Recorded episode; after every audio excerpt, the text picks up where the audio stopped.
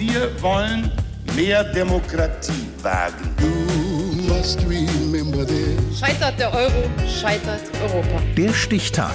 Die Chronik der ARD. 18. Dezember 1892. Heute vor 130 Jahren wurde in St. Petersburg das Ballett Der Nussknacker von Peter Tschaikowski uraufgeführt. Axel Rowold. Es soll ein Sprichwort geben, das geht so.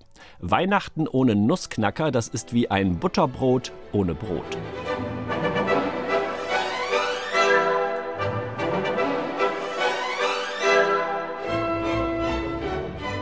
Der Nussknacker, das Ballett von Peter Tschaikowski, sein vielleicht größter Hit.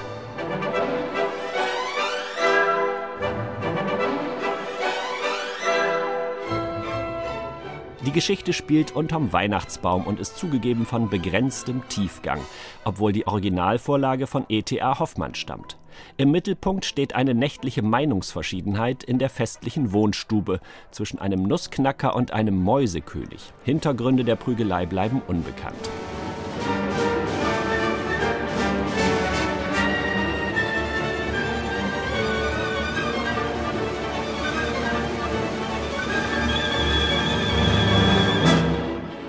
Clara, Töchterchen der Familie, greift zum Pantoffel und in den Konflikt ein. Das Mädchen schlägt den Mäusekönig K.O., anschließend verwandelt sich der Nussknacker in einen flotten Prinzen. Kind und Prinz reisen ins Reich der Süßigkeiten.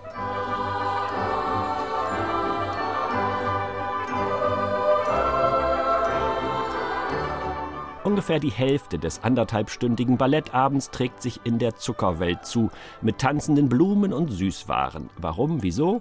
Egal. Zeitgenössische Kritiker wissen diese Mürbehandlung zu würdigen. Es ist schade, dass so viel schöne Musik für Unsinn verschwendet wird, der die Aufmerksamkeit nicht wert ist.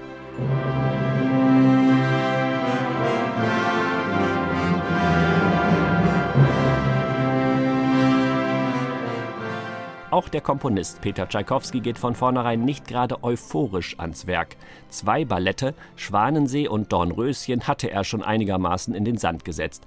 Er sieht sich eher als Opernkomponist. Das Wichtigste ist, das Ballett aus dem Weg zu räumen.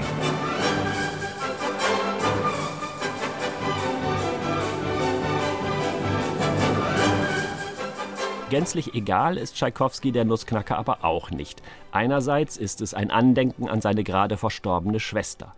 Andererseits feiert hier ein brandneues Musikinstrument Premiere, die Celesta, ein Glockenspiel mit Klaviatur, erklingt im Tanz der Zuckerfee. Die Musik riecht fast nach Apfel, Nuss und Mandelkern.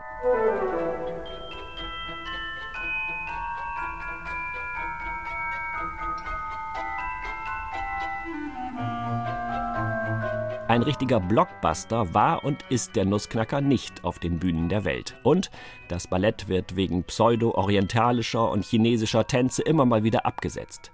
In dieser Saison spielen ihn gerade mal drei Theater in Deutschland.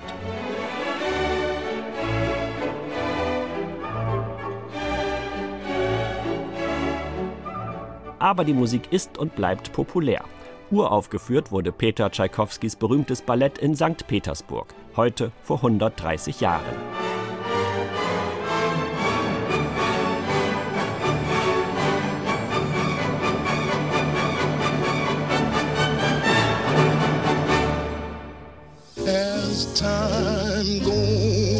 Der Stichtag. Die Chronik von ARD und Deutschlandfunk Kultur. Produziert von Radio Bremen.